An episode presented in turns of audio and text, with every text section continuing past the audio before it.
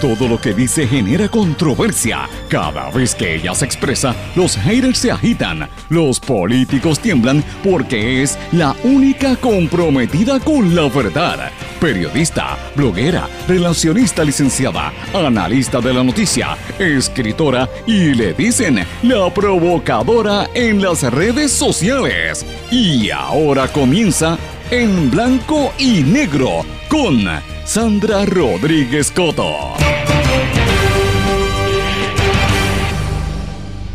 Socios en un negocio de cannabis, los que están dando permisos ilegales para construir en las playas del país, reveló con evidencia el ex candidato independiente Eliezer Molina. Bienvenidos a su programa en blanco y negro con Sandra para hoy, miércoles 7 de julio del 2021. Le saluda Sandra Rodríguez Coto. El consultor ambiental que hizo el estudio, que sometió el permiso y que defiende la construcción de una piscina en la orilla de la playa en Rincón, donde apareció el otro día una tortuga, y el empleado de recursos naturales, que fue quien autorizó el proyecto, son socios en un negocio del cannabis, reveló el ex candidato independiente a la gobernación Eliezer Molina. Dice que no es solamente en Rincón donde está pasando esto, está pasando en otras partes de Puerto Rico, incluyendo Arecibo. Hoy lo vamos a hablar aquí en el programa. Entre 30 y 40 brotes de COVID-19 en Puerto Rico que están bajo investigaciones abiertas en el Departamento de Salud. El principal oficial de epidemiología, José Becerra, aseguró que todos esos brotes están controlados al tiempo llamó a estar alertas pero no alarmados ante el aumento en, la positividad. El Tribunal de Apelaciones ordenó la certificación de Ricky Rosselló como cabildero por la estadidad. Acuden al Supremo para lograr que lo, lo instalen lo más rápido posible. Defensa del dueño de Yatea pide tiempo adicional para examinar pruebas en una vista de estatus, en este caso de pornografía infantil que se ventila en el foro federal. Si usted tiene la tarjeta del PAN, sepa que recibirán un aumento, si es que no lo recibió ya, de casi un 50% en las ayudas por los fondos federales durante un año. Los depósitos iniciarán a partir de hoy e impactarán a casi 900 mil familias. ¿Y cuáles son los cinco países más preparados para adoptar masivamente el uso de las criptomonedas? Hoy lo decimos aquí en su programa en blanco y negro con Sandra. Este es un programa independiente sindicalizado que se transmite a través de todo Puerto Rico en una serie de emisoras que son las más fuertes en cada una de sus regiones y por la cadena WIAC para la diáspora a través de las plataformas digitales, aplicaciones para dispositivos móviles y las redes sociales. Las emisoras son Radio Grito 1200 AM Lares, 93.3 FM en Aguadilla, X61 que es el 610 AM, 94.3 FM en Patillas, Guayama, toda la zona del sureste. A través de la cadena WIAC en el área de Cabo Rojo, Mayagüez, todo el suroeste nos escuchan por WIAC 930 AM desde Isabela por WISA WISA 1390 y desde la zona metropolitana por WIAC 740. También sintonizan a través de WLRP 1460 AM Radio Raíces, la voz del pepino en San Sebastián. Pero vamos de lleno con los temas que tenemos un programa bien completo para el día de hoy. En blanco y negro con Sandra Rodríguez Coto. Mis amigos, les doy la más cordial bienvenida a este su programa en blanco y negro con Sandra. Muy buenas tardes a todos los que nos sintonizan. Tengo que comenzar el programa con una noticia que tiene que ver con, las componendas, la corrupción, la corruptela que existe en Puerto Rico, los conflictos éticos que hay, cómo es que hay un maridaje entre los grandes intereses, la gente que tiene unos intereses personales de ir al gobierno no a servir, sino a servirse, y no le importa el que se lleve por el medio para hacerse rico a costa del pueblo de Puerto Rico. Y señores, parte del problema que nosotros estamos viendo y todos los días aquí uno lo denuncia, lo analiza, eh, cuando ve las noticias de la Junta de Control Fiscal, ayer hablábamos y el lunes de cómo han destruido la cultura, ¿verdad? Un país sin cultura es un país que no existe, porque eso es parte de lo que se busca, ¿verdad? Destruir la cultura, eh, con todos los recortes que se han hecho a la educación, al Instituto de Cultura, al conservatorio, y la gente pues se queja de eso.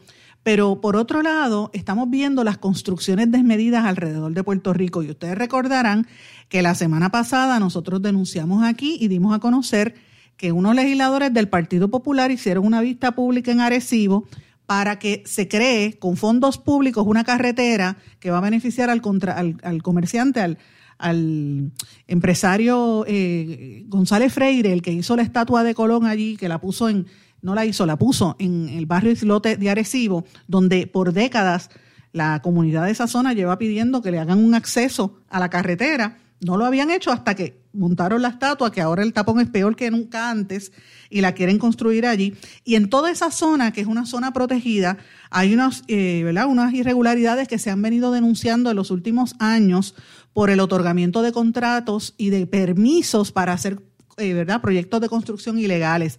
Luego de ese evento tan nefasto que hubo en el área de Arecibo, en el área de Aguadilla también hubo una serie de permisos, Aguadilla y Isabela, entre esa zona por allí, eh, en la zona playera, hubo unas controversias por unos proyectos también cerca de las playas que se otorgaron los permisos de manera ilegal y más recientemente ustedes saben que llevamos meses ya con la protesta que hubo en la zona de, de Rincón, en la playa Los Almendros, referente al edificio eh, Olas, eh, ¿cómo es? Eh, Sol y Playa, que queda allí en la, playa de los Almendros en Rincón, donde están reconstruyendo una piscina en la zona marítimo terrestre, en la misma, en la misma orilla de la playa donde están los tinglares, protestaron, Eliezer Molina, el candidato independiente a la gobernación, fue, estuvo protestando allí y vino la, policía, lo arrestaron, le, echaron un montón de tiempo, lo iban a, de hecho se exponía a 14 años de, prisión, él y otros eh, ambientalistas que estuvieron allí en las protestas.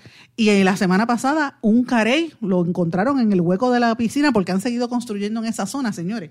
Pues yo tengo que mencionarles con evidencia parte de la componenda de lo que se está dando en Puerto Rico. Y esto es una cosa que llora ante los ojos de Dios, señores.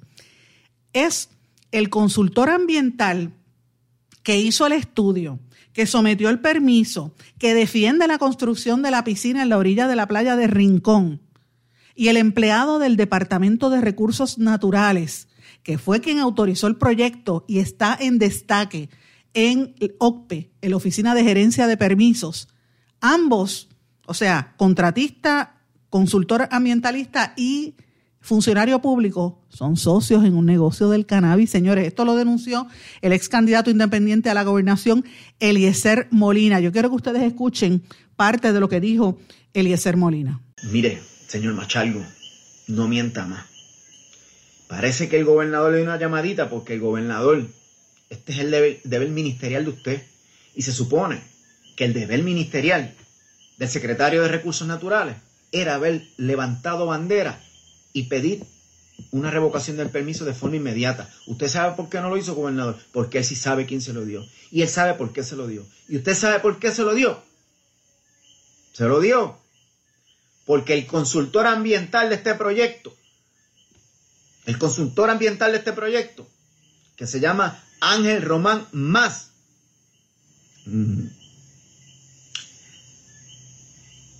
tiene unas conexiones dentro de OCPE que le dan los permisos. Y quien le da los permisos, el mismo Dilote, recibo, se llama el señor Idelfonso Ruiz, pueblo de Puerto Rico. Sepan que el señor Ángel Román Más, presidente, presidente de una compañía de cannabis, tiene como socio y vicepresidente a Idelfonso Ruiz. Ustedes están escuchando lo que yo les estoy diciendo. El consultor ambiental y quien otorga los permisos en OPE son socios, presidente y vicepresidente en una compañía de cannabis. Usted no sabía eso, secretario. Pecó. Y no van a alcanzar a Ave María para que puedan perdonar por todo lo que usted le ha hecho a este país en el corto tiempo que lleva.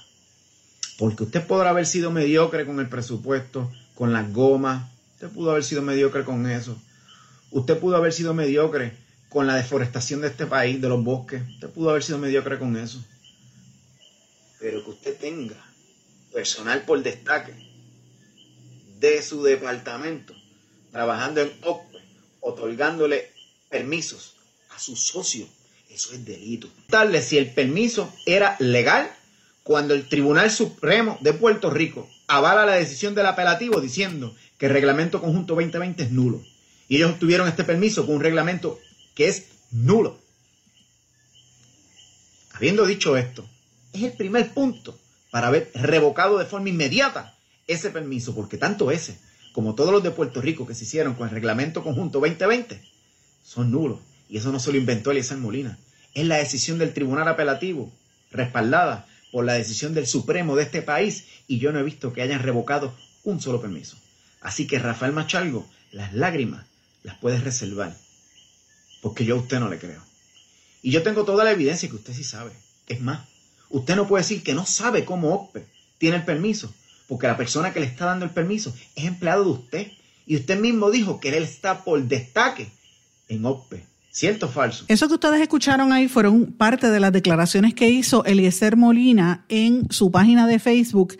Yo conversé con Eliezer Molina ayer, también conversé a, nivel cibernético con uno de sus abogados eh, bastante tarde en la noche para buscar las reacciones de ellos, qué es lo que estaba pasando. Me refiero al licenciado Olivieri, eh, Olivieri, sí, Olivieri que es uno de los abogados de Eliezer Molina en el caso. Pero vamos a ir por partes, porque para los que no, no estén al tanto, déjenme explicarles de qué se trata y los invito a que busquen en mi blog en blanco y negro con Sandra, que los documentos están ahí publicados con un artículo donde se explica que, de qué se trata. Eh, como bien él, explicó, es una componenda. El consultor ambiental de ese proyecto, el que hizo el estudio, el que sometió y pidió el permiso, el que está defendiendo la construcción y que estuvo en este programa, le dimos un programa entero se llama Ángel Román Más. Y el que, el que autorizó el permiso y que lo concedió es un empleado de recursos naturales que Machargo, el secretario, lo puso como, lo, transfirió en destaque a la Oficina de Gerencia y Presupuesto, eh, de Gerencia de Permisos, perdón, OCPE. Y él se llama, eh, este, este em, empleado se llama Idelfonso Ruiz. Pero mira lo que pasa. El consultor, Ángel Román, que es el consultor del edificio Sol y Playa, es él, aparece como presidente e Idelfonso Ruiz aparece como vicepresidente del, del, negocio de cultivo de cáñamo y desarrollo de productos derivados que se llama Purple Leaf Farms LLC. Y esto está en una serie de documentos, el registro de incorporación y todo lo demás está, aparece ahí. El, de hecho, el negocio aparece con el número de registro 434715 y se estableció el 9 de octubre de 2019. En ese documento pues aparece también cómo fue el, proceso, ¿verdad?, para obtenerlo y también hay un desglose entre los documentos que estamos compartiendo, por lo menos que yo recibí vi en las redes sociales eh, y que pude verificar en horas de la noche. Está también el tracto de cómo fue que se hizo el proceso para que este señor Idelfonso Ruiz le diera el permiso a su socio, a Ángel Román. Mire qué cosa más increíble. Eh, y, de qué se trata? Pues mire, ese es el controversial proyecto que está allí, Sol y Que fue derribado, eh, se lo derribó el mar cuando vino el huracán María en el año 2017.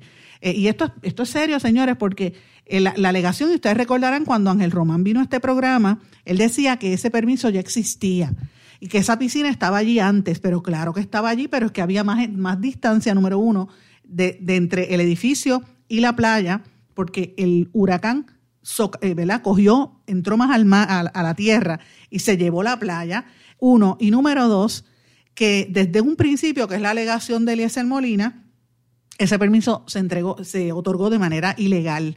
Eh, y obviamente, pues, hasta ahora hay que ver qué sucede en cuanto a esto, Eliezer, Molina está, y disculpen, está exigiendo que el Departamento de Justicia y el FBI investiguen.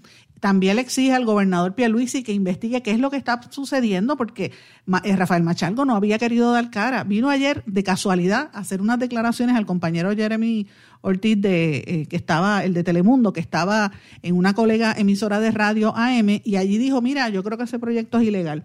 Este, y lo transfirió eh, a, a, la Junta de Planificación. O sea, se están pasando la papa caliente de un, de un sitio a otro para evitar la controversia y para, para decir que ellos no tuvieron absolutamente nada que ver. Y ustedes recuerden que en este proyecto arrestaron a Molina y a otros ambientalistas. Este, el arresto de, de Molina se dio como dos o tres semanas después que trascendió públicamente que agentes federales y del CIC le dijeron que había un complot para asesinarlo. Ustedes recuerdan que lo hizo público. Eh, pues después de eso aparece, lo arrestan en este proceso y él ha estado bien vocal denunciando y diciendo toda esta situación. El alcalde de Rincón, que había estado escondido, no había dado cara, el alcalde Carlos López Bonilla, cuando empezó la controversia grande que la prensa empezó a cubrir, pues él llegó al lugar y dijo que iba a analizar y, ponderar si tomaba acciones administrativas y judiciales, pero a la hora de la verdad no ha hecho nada. Eh, y eso, pues de eso que estamos hablando. Ese es el problema que hay eh, en esa zona y tan reciente como la semana pasada, ustedes saben que, como dije, un tinglar fue allí a, anidar. Entonces, la, situación es la siguiente. Es un tema complejo. Si ustedes se fijan, la prensa no le ha dado un seguimiento todos los días eh, como merecería estar en una situación tan fuerte como es, porque hay unos intereses grandes, ¿verdad? Todavía no han querido decir quiénes son los que están en ese edificio, qué empresarios y qué funcionarios del gobierno tienen apartamentos en ese complejo de edificios y quiénes son los que tienen intereses ahí detrás de todo esto, ¿verdad? Más que nada, quiénes son la compañía de seguro que está pagando por esa piscina que se está construyendo frente al mar. Es una situación sumamente fuerte y lo ato a lo que, a lo que habíamos denunciado en Arecibo y lo que pasó en, Aguadilla y, e Isabela, esa zona, que también se están dando unos permisos de construcción. Eh, de verdad que están destruyendo el ambiente. Señores, eso es uno de los temas que yo quería traerles en el día de hoy para que estén atentos. Esto, va, esto está desarrollándose durante el día, va a haber más eh, movidas en cuanto a este tema. Hay otro tema que ha pasado un poquito por debajo del radar eh, porque aquí se anunció, como hay un problema tan grande que tiene que ver también con recursos naturales, el lío de las gomas, que aquí todo el mundo sabe que aquí se recauda dinero cuando tú pagas el malvete para, para, que, para que limpien las gomas y aquí llevamos meses denunciándolo y ahora que la gente se dio cuenta por los, los montones, las montañas de, de gomas que hay en todo Puerto Rico, ahora es que están actuando y el gobernador activó la Guardia Nacional, que no entiendo por qué lo hizo, porque Aquí hay, se supone que hayan empresas que hagan esto y se supone que hay un dinero para procesar esas gomas. ¿Por qué no se hizo antes y por qué esperar a que se acumularan las gomas? Yo pregunto si eso es un negocio, ¿quién está detrás de esos intereses? Porque también me huele a negocio que afectan a la ciudadanía para dejar acumular las gomas y después poner un pretexto para este, tipo de contrato, ¿verdad? El gobernador decretó una emergencia y activaron a la Guardia Nacional. Pero oigan esto, el, el el ayudante general de la Guardia Nacional, Reyes, estuvo en casi todas las emisoras de radio tratando de lavarle la cara al secretario de Recursos Naturales y a, excusarlo de haber permitido esas montañas de neumáticos en todo Puerto Rico.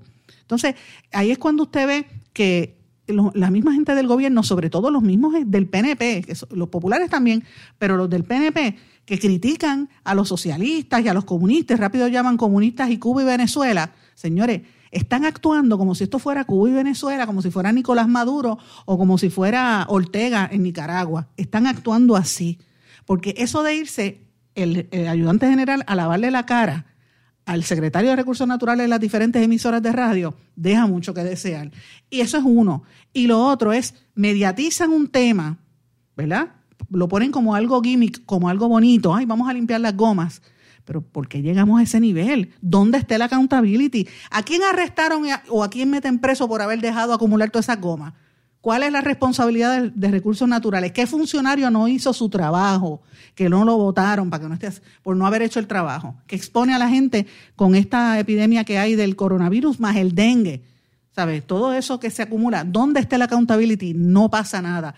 Claro, lo, le pasan la mano y se lavan las manos con la Guardia Nacional, la Guardia Nacional, que Puerto Rico lo tiene, tienen a Puerto Rico militarizado. Ya esto yo estoy en récord diciéndolo hace muchos meses.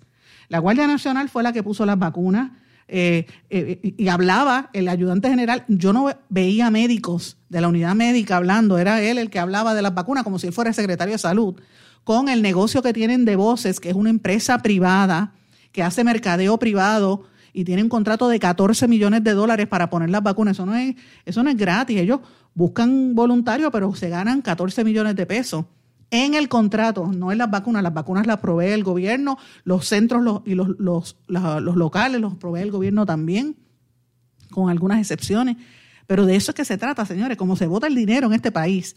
Guardia Nacional la activaron para el COVID, la activaron para limpiar los caños, la activaron eh, para... Lo que falta ahora es que la activen para los residenciales públicos, porque estén todos. Y recuerden que hace unos años, no tan lejanos, la Guardia Nacional estaba bajo fuego cuando hubo unos aviones que los, elevaron y ustedes recuerdan que se estrellaron y tuvieron problemas, unas, unas carcachas así viejísimas que tenían eh, todavía en funcionamiento y murieron unos militares en cuanto a eso, eso como que lo, dejaron debajo de la mesa y no quedó más nada.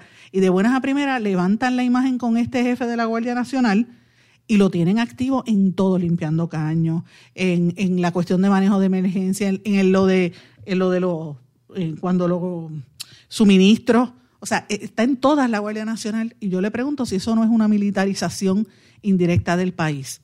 Lo próximo lo vamos a ver en los caseríos, ya usted va a ver que por ahí es que viene Por ahí es que viene eso. Y de esas cosas, pues no le gusta hablar. Pero sí de lo que hablan, señores, es la noticia que trascendió, que es el titular hoy en todos los medios de comunicación, porque ese es el titular de hoy, que el Tribunal Apelativo declaró al lugar la moción que presentó el Partido Nuevo Progresista para que Ricky Rosselló sea certificado como cabildero por la estadidad en lo que el caso se ve en sus méritos. Esto ya lo, lo, elevaron al Supremo. En cuestión de horas vamos a ver alguna decisión final. Eh, eh, ustedes recordarán que el viernes el PNP recurrió al Tribunal de Apelaciones en busca de revocar la, la descalificación que le habían hecho a Rosselló como cabildero. Esto es un caso que había encoado originalmente el proyecto Dignidad a través del comisionado electoral Nelson Rosario.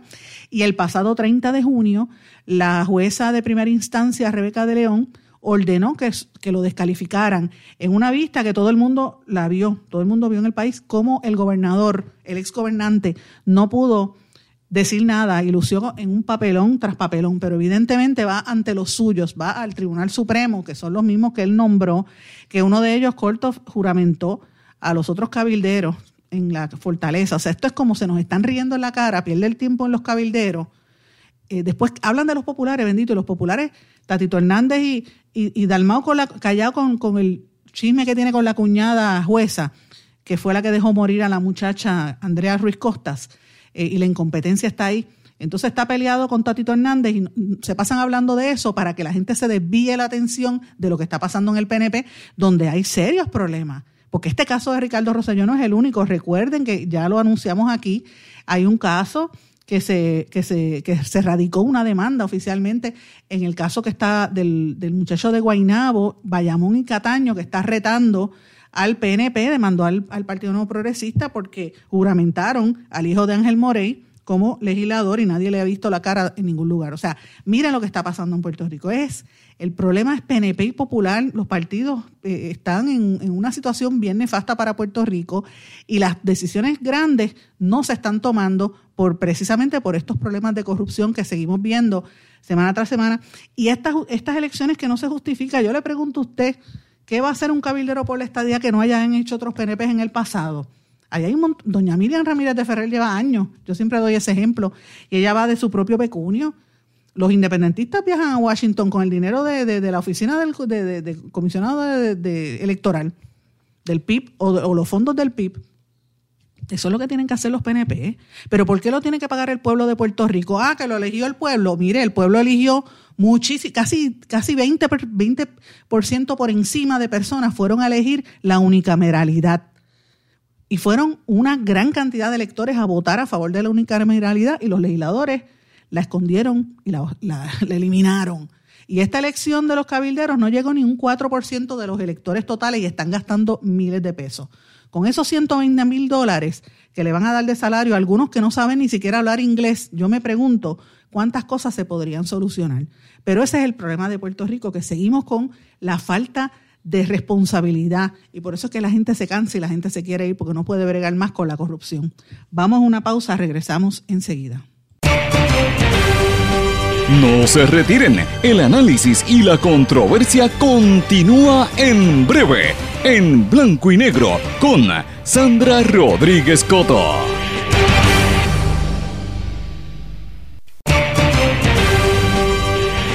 Y ya regresamos con el programa de la verdad, en blanco y negro, con Sandra Rodríguez Coto. Y regresamos en blanco y negro con Sandra. Bueno, mis amigos, quería mencionarles algo que no les dije en el segmento anterior, aunque sí en los titulares. Estoy bien preocupada todavía con la situación del COVID. Todos los días por la mañana el Departamento de Salud da unas informaciones de cómo están las tendencias, cómo están las cifras. Hoy, gracias a Dios, no encontraron, no reportaron muertes, pero sí reportaron pues este una baja también en, en, la, en el nivel de hospitalizaciones, bajaron a 45. Esto es importante porque evidentemente eh, pues estamos viendo que, que, que los números siguen bajando pero la gente se sigue quejando. El gobernador abrió todo. Esta mañana se quejaban que el tren urbano, la gente no, quiere volver al tren urbano, que la gente tiene miedo, que vamos a reactivar la economía. Perfecto. Pero si ustedes piensan, este fin de semana largo, las playas estaban llenas. Y esto nos apunta a que podrían darse unos brotes. Y esto tengo que levantar eh, ¿verdad? la alarma para que estemos pendientes porque la semana pasada la demógrafa Judith Rodríguez hizo el reclamo. Ayer la epidemióloga eh, Melissa Marzán estuvo en varias emisoras de radio hablando de que en los últimos meses ella está viendo un aumento de tasa de positividad que estaba antes en punto en 0.9% y subió a 1.8, ¿verdad? Que ve una tasa de aumento en el nivel de contagio y ella reclamaba, Marzán, que en Puerto Rico el nivel de pruebas COVID se ha mantenido bajito entre 2.000 a 2.400 por semana, cuando aquí debería haber más, más pruebas.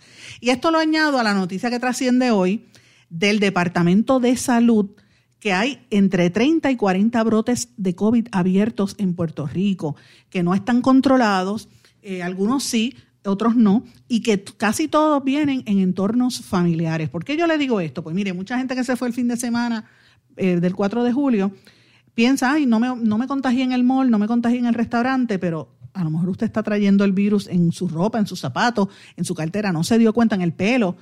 Llega a la casa de su familia y está ahí sus hermanos, sus primos, sus sobrinos, y ahí se pegó el COVID y se montó el, el, el ¿verdad? Se hizo el, el, brote. Ese es el peligro que se está dando en Puerto Rico y yo creo que ya es hora de que empiecen a hacerse unos esfuerzos. Como aquí el gobernador va a dejarlo todo abierto y es evidente que quieren abrir la, la economía, yo le digo a la gente, use su sentido común, manténgase con la mascarilla hasta que esto no se resuelva, use el sanitizer. Y si usted sale a la calle y va a visitar un familiar, sobre todo si son familiares mayores de edad o, vulnerables a la enfermedad, mire, vulnerables somos todos, pero gente que sea mayor de edad o que tenga diabetes o alguna condición, pues mire, usted si entra a la casa, lávese los pies, vaya y lávese las manos, no toque mucho, trate de, de, no estar en unos sitios muy expuestos. Si usted está en un sitio expuesto, vaya a su casa, se baña y después va a visitar al familiar. Es, la, es lo mejor que puede pasar para evitar este tipo de, de brote. En, en, el mes de mayo, entre el 11 de abril y el 11 de mayo, habían eh, identificado 561 brotes de los cuales 333 permanecían abiertos y el resto habían sido cerrados. Así que esta, esta es la, la, preocupación tan grande que hay. Señores, el, los legisladores José Vargas Vidot y Ángel Matos le pidieron al gobernador que convoque una sesión extraordinaria eh, pidiéndole para que se, miren unas medidas que están pendientes, como por ejemplo los cambios en la reforma laboral, la repartición de 20 millones de dólares en donativos legislativos y el proyecto del salario mínimo. Eh, eso lo dijo Vargas Vidot. Eh, Ángel Matos defiende otras medidas. Así que me parece importante porque este, hay unos proyectos que quedaron fuera por la lentitud de la Asamblea Legislativa y estos pues son asuntos que están en la discusión pública, el tema del, del empleo y desempleo más que nada, así que veremos a ver qué sucede. Eh, un grupo de sindicatos se unieron para tratar de hacerle frente a la Junta de Supervisión Fiscal. En estos incluyen a la Central Puertorriqueña de Trabajadores, que agrupa a 17 gremios de trabajadores este, y se han unido a, organizaciones comunitarias, educativos, cooperativistas y otros sectores, incluso el sector privado, para hacer un frente común y, y este, ir a combatir la Junta en Washington para que evite mayores recortes en las pensiones de empleados y en el tema de la Universidad de Puerto Rico también. Ellos se sienten preocupados por eh, los recortes, que esto va a, representar un, impacto en el poder adquisitivo de la clase media y clase media baja. Así que esto es importante. Señores, hay un caso de, pornografía infantil bastante fuerte, el famoso caso de, del dueño de Yatea. Eh, la defensa de él está, pidió tiempo adicional al juez Arias en el Tribunal Federal. Eh, la abogada es Melanie Carrillo en una vista de estatus que hubo del caso, eh, ya que la fiscal Jennifer Hernández había concluido el descubrimiento de, de, prueba.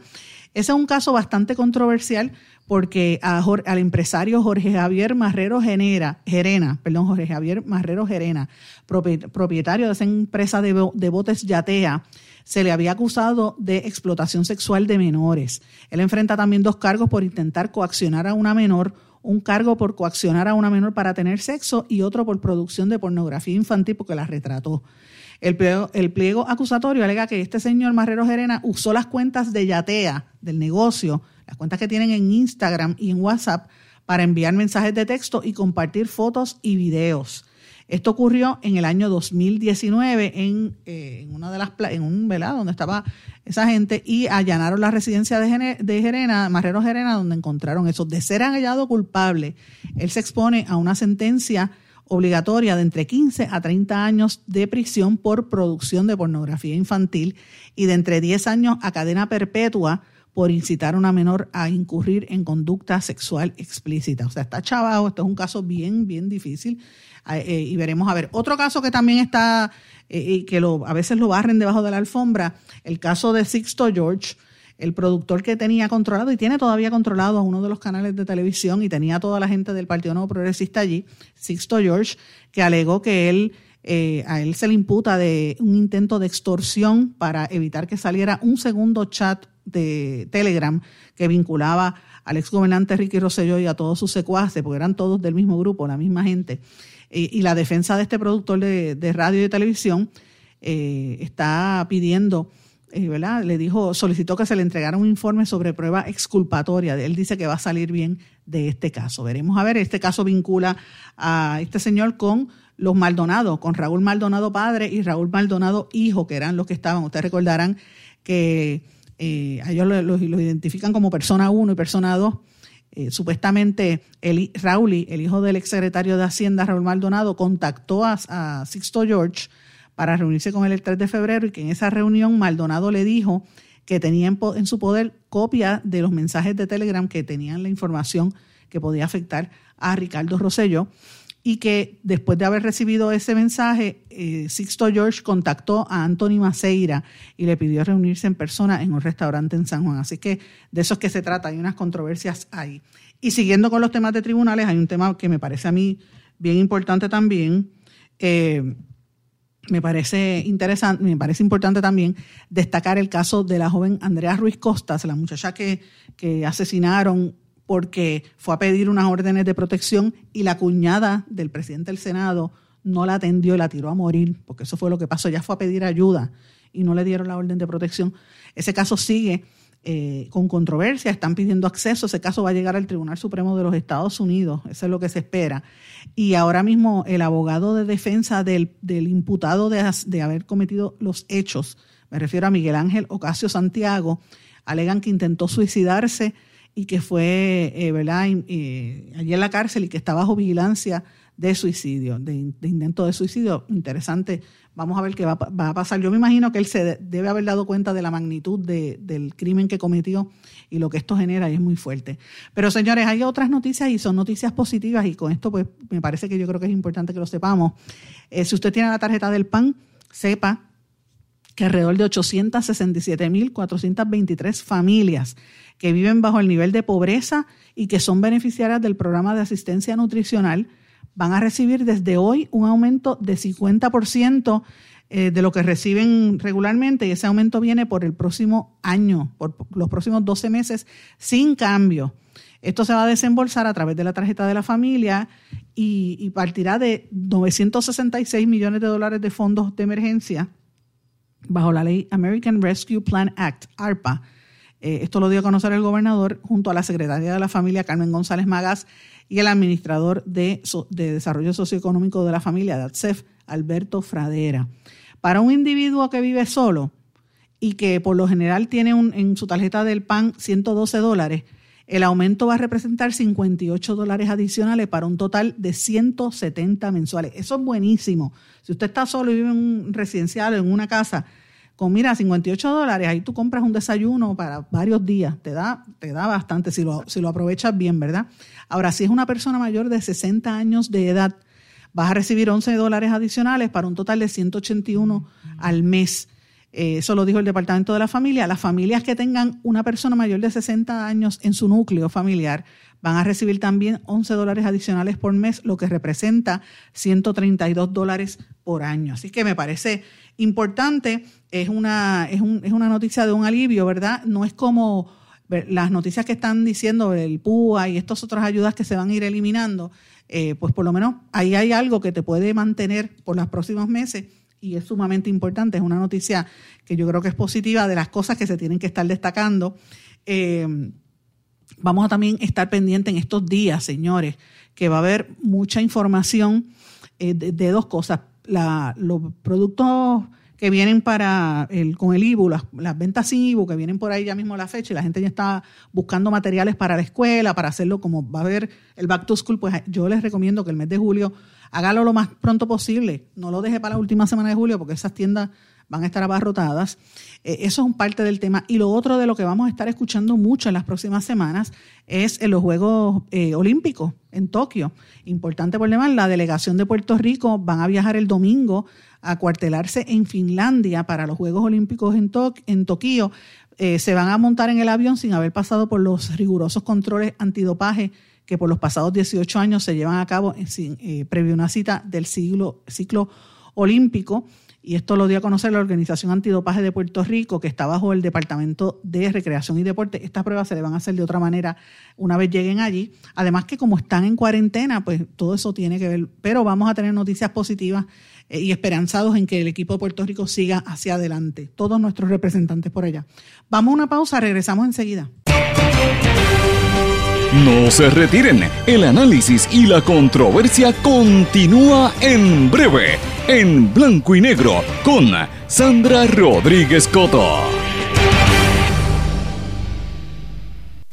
¿Tienes una emergencia de salud en tu familia? En las salas de emergencia de Menonita estamos para atenderte en cualquier momento y de manera segura. Hemos establecido estrictas medidas de protección y seguridad para que tu visita a la sala de emergencia no sea una preocupación. Tu emergencia la atendemos en Menonita. Ven tranquilo a tu centro de salud o sala de emergencia menonita más cercana. Contamos con médicos, especialistas, pediatras, laboratorio, rayos X y más. Tú nos conoces. Confía tu salud en Menonita. Con nosotros estás seguro.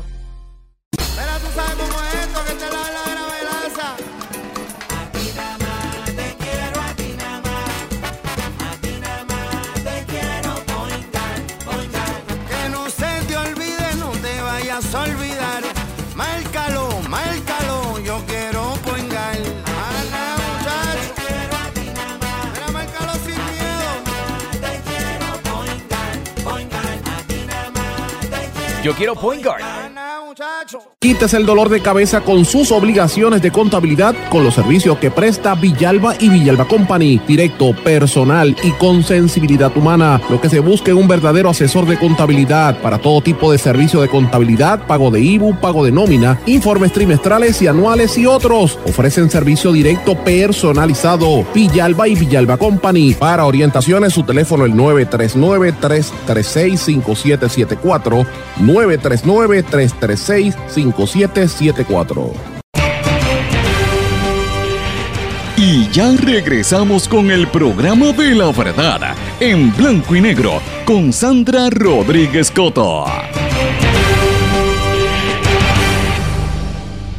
Regresamos a esta parte final de Blanco y Negro con Sandra. Bueno, mis amigos, ustedes saben que en este espacio desde que empezamos este programa hace tres años, siempre trato de dejar el último segmento para noticias internacionales y siempre trato de cubrir por lo menos una vez en semana mínimo, pero a veces lo hago más, eh, dos o tres veces en semana, trato de cubrir noticias que vienen de la región del Caribe. ¿Y por qué yo digo esto? Porque nosotros nos sentamos solamente a oír noticias de aquí y algunas que vienen de Estados Unidos y nos olvidamos del resto del mundo y siempre lo digo que esto es importante. Ustedes saben que hemos estado cubriendo las últimas semanas el alza en la violencia en Haití, lo que está pasando en Haití, de la cantidad de gente que llegaron a la frontera, muchos de los que están huyendo de Haití con coronavirus, porque eso allí no se está atendiendo, eso es manga por hombro. La situación está muy fuerte, los están matando en la frontera con la República Dominicana para que no entren. Y cuando llegan a entrar, después vienen, se presume que vienen como indocumentados a Puerto Rico. Y ese, ese tema lo hemos estado trabajando aquí y, y yo no lo había visto en ningún otro medio. Esta mañana trascendió de madrugada que el presidente de Haití fue asesinado a balazos. Me refiero a Jovenel Mois, el, presidente de la vecina república, junto a la primera dama Martín Mois, que resultó herida en medio de un asalto en su residencia. Eh, él había sido asesinado por hombres armados que perpetraron un asalto en su residencia en el barrio Pelerín, en Puerto Príncipe.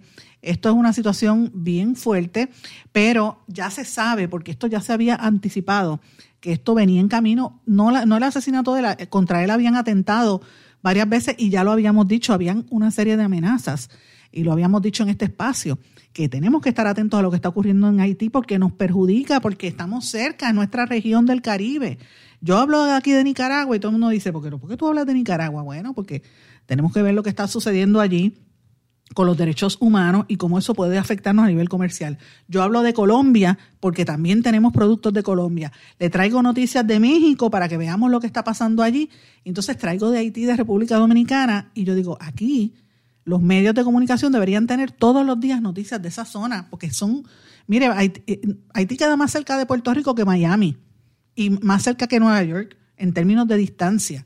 Eh, eh, y esas son las noticias que uno debería estar muy atento. Eh, la cuestión del prejuicio, el racismo también es muy grande, no lo quieren cubrir, pero es muy fuerte. El primer ministro y la Policía Nacional de, Haití habían condenado el acto como odioso, inhumano y bárbaro y llamaron a la calma al país y tiraron las Fuerzas Armadas a la calle.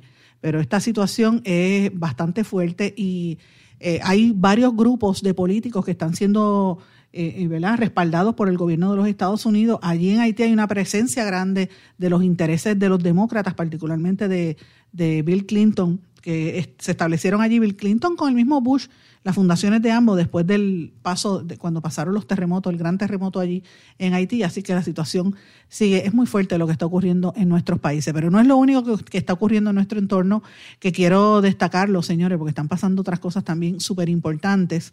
Eh, el no sé si vieron, esto es en Estados Unidos, la gente está a lo loco. Y ya el, creo que fue el lunes en la tarde, o ayer por la mañana, pero me parece que fue el lunes en la tarde, sí, una decena de ladrones con unas capuchas y con las mascarillas se metieron en una tienda de lujo Neiman Marcus en la ciudad de San Francisco y como Pedro por su casa empezaron a salir con carteras y cosas caras y se las robaron. Asaltaron el local cuando estaban allí a punto de, una cosa increíble, cuando estaban a punto del, del, cierre y entraron allí los delincuentes y se llevaron las cosas de las, de, la, de las tablillas y por así, ahí mismo salieron, rompieron unas vitrinas y como si nada. La policía estaba investigando, pero esa actitud que estoy, yo lo destaco, señores, porque ese ejemplo se está viendo en otras ciudades que la, a veces la prensa no lo pone en los titulares grandes. Yo lo veo porque yo leo mucha prensa de diferentes ciudades y de diferentes estados también y uno ve los titulares. Yo digo, oye, yo he visto esto más corrido, lo vi en Chicago, lo vi en Nueva York el otro día, California ha pasado varias veces, pero esto te demuestra que la situación de la criminalidad en la nación americana también está un poquito fuera de control y hay que estar atento a estas noticias. Pasando a América Latina, hay una, aparte de esta noticia de Haití, que es lo que cubre la atención pública, también hay que estar pendientes a lo que está ocurriendo en Perú. Ayer habíamos hablado un poquito de esto, pero están convocando a la celebración de un paro nacional para que se acelere la proclamación de Pedro Castillo, que fue electo eh, y fue el que ganó por la voluntad popular. Él es, de izquierda, es un maestro de campo. La eh, Keiko Fujimori, hija del expresidente, que es de la extrema derecha, se opone y han puesto cuanto, cuanta queja hay, pero ellos siguen ahí haciendo sus expresiones. Evidentemente, ya lo habíamos hablado aquí la semana pasada, los medios peruanos eh, los medios principales están a favor de la, son de la derecha y están a favor de Keiko Fujimori. Eh, y ellos están haciendo este paro de protestas pacíficas. Vamos a ver qué está pasando allí, pero la situación está bien tensa en Perú. En China, vamos para la otra parte del mundo. Global Times reporta que China cambió su política estratégica para los próximos cinco años a raíz de la guerra tecnológica que sostiene con los Estados Unidos. Este gigante asiático busca desarrollar para el 2025 un total de 10.000 empresas pequeñas gigantes, como ellos le llaman, los pequeños gigantes. Eh, son, van a ser especializadas en cada uno de los nichos para impulsar fabricación avanzada de productos. Van a convertirse en los líderes en sus renglones. Por ejemplo, si vamos a hacer celulares, vamos a hacer los número uno de los celulares. Si vamos a hacer impresoras o computadoras, vamos a hacer los número uno. Y estas empresas con la capacidad humana que tiene China, que tiene tanta gente, señores, esto es serio lo que se está viendo allá. Eh, por eso traigo estos temas de, vez en cuando para que lo estemos mirando. El periódico este también destaca que el sector, el sector de la manufactura eh, está cada vez más complejo eh, y que obviamente ellos están ampliando los esfuerzos para tratar de detener esas campañas negativas que hay contra el país eh, lo que ellos le llaman la, donde el país único lo ven que puede estar un poco vulnerable es en la rapidez con la que pueden eh, llevar los suministros, o sea, la mano de obra a los lugares más remotos, ¿verdad? Por eso que están construyendo tantas carreteras y puentes y, trenes para que se agilice este proceso. Eh, y esto pues es una, situación bastante interesante lo que se está viviendo allí. Eh, y obviamente dice que los chinos, el subdirector de la Asociación de Operaciones Económicas de, de Pekín, Tian Jun, dice que aprendieron de la guerra económica con los Estados Unidos, que ellos la califican de represión, eh, que están tratando de detener el crecimiento tecnológico de China y que por eso es que ellos están en esta guerra tecnológica y están haciendo, haciendo otras cosas para mantenerse al día y poder competir directamente con los Estados Unidos. Señoras, y termino el programa con un tema que lo hemos trabajado aquí. Recientemente hablamos de lo que está pasando en El Salvador, que el presidente Bukele eh, convirtió el país en el primero en estar utilizando las criptomonedas, que aceptar las criptomonedas como una moneda nacional. Hay otros países en América Latina que lo están mirando. Eh, Cuba, por ejemplo, para la cuestión de las vacunas, está empezando a traficar con, o sea, a intercambiar las criptomonedas. Aquí en Puerto Rico estamos un poquito más atrás comparado a lo que están haciendo otros países a nivel institucional, pero hay mucha gente metiéndose en este negocio. Precisamente ayer yo hablaba con una profesora de la Universidad de Puerto Rico, Marielba Torres, que ya es puertorriqueña, pero de padres mexicanos, y su hijo eh, se fue a vivir a México y es, artista plástico, todas sus obras las vende por esto de, la, del mercado así de las criptomonedas y está hecho, bueno, olvídate, está súper bien e, económicamente, está haciendo millones de dólares en eso. Pues ahora acaba de salir un ranking de cuáles son los países más preparados en términos de divulgación de cajeros, el ambiente legal que se ha creado y el interés que hay por las criptodivisas en la web, ¿verdad? Este estudio incluye también la dinámica de búsquedas de Internet, el acceso a Internet en, esa, en, en esos lugares. Y evidentemente el, la, el, la lista la lidera, el número uno es Estados Unidos, con 7.3 7.13 de 10, o sea que está el número uno porque tiene el mayor número de cajeros automáticos, casi 17 mil, y permite tenencias de criptomonedas y su uso en los bancos. Eh, lo que aumenta en casi un 140% las búsquedas que hay sobre criptomonedas en la web. En Chipre es el segundo lugar, la isla mediterránea de Chipre, con 6.47 puntos, porque tiene una producción alta de ciudadanos interesados en las criptomonedas, un 34%, y, y quieren permitir el uso y posesión de las mismas. El tercer país es Singapur, con 6.3%, ya que tiene más de 30.000 búsquedas por más de 100.000 personas. Eh, y no, no, tienen tantos cajeros automáticos para criptodivisas, pero sí tienen una, unos accesos a, a, donde hacer los cambios. Luego le sigue Hong Kong eh, y después el Reino Unido como ambientes favorables. Los menos preparados para aceptar las criptomonedas de los 76 territorios que acumulan datos en todas las categorías son Groenlandia, Nueva Caledonia, Arabia Saudita, Nauru y Uruguay. Esto es interesante porque Uruguay es uno de los países que había adelantado que iba a, ¿verdad? trabajar en eso de las criptomonedas, como hizo El Salvador. Y eso que están haciendo en estos países, sobre todo en los países del tercer mundo, es porque como la, deuda externa es tan grande, pues para buscar divisas, en vez de tratar de coger préstamos con los Estados Unidos, que los cobran unos intereses más altos, se van y montan ellos con la criptodivisa y hacen su propio, su propia eh, pagan su propia deuda, ¿verdad? Se generan sus propios ingresos. Es interesante eso. Veremos a ver en Puerto Rico quién incorpora esto. Todo lo trató de hacer el gobierno de Ricky Rosselló, pero no le, no le resultó. Veremos a ver si, algún, si Pierluisi viene con un negocio en ese respecto. Mis amigos, con esto me tengo que despedir, me despido por hoy, tengo que terminar el programa. Yo les agradezco su sintonía. Como siempre le digo, usted me puede escribir a través de todas las redes sociales, Facebook, Twitter, Instagram, LinkedIn o en el correo electrónico en blanco y negro con Sandra arroba gmail.com y será hasta mañana. Que pasen todos muy buenas tardes. ¿Se quedó con ganas de más? Busque a Sandra Rodríguez Coto en las redes sociales o acceda a en blanco porque a la hora de decir la verdad solo hay una persona en la cual se puede confiar. Sandra Rodríguez Coto en blanco y negro.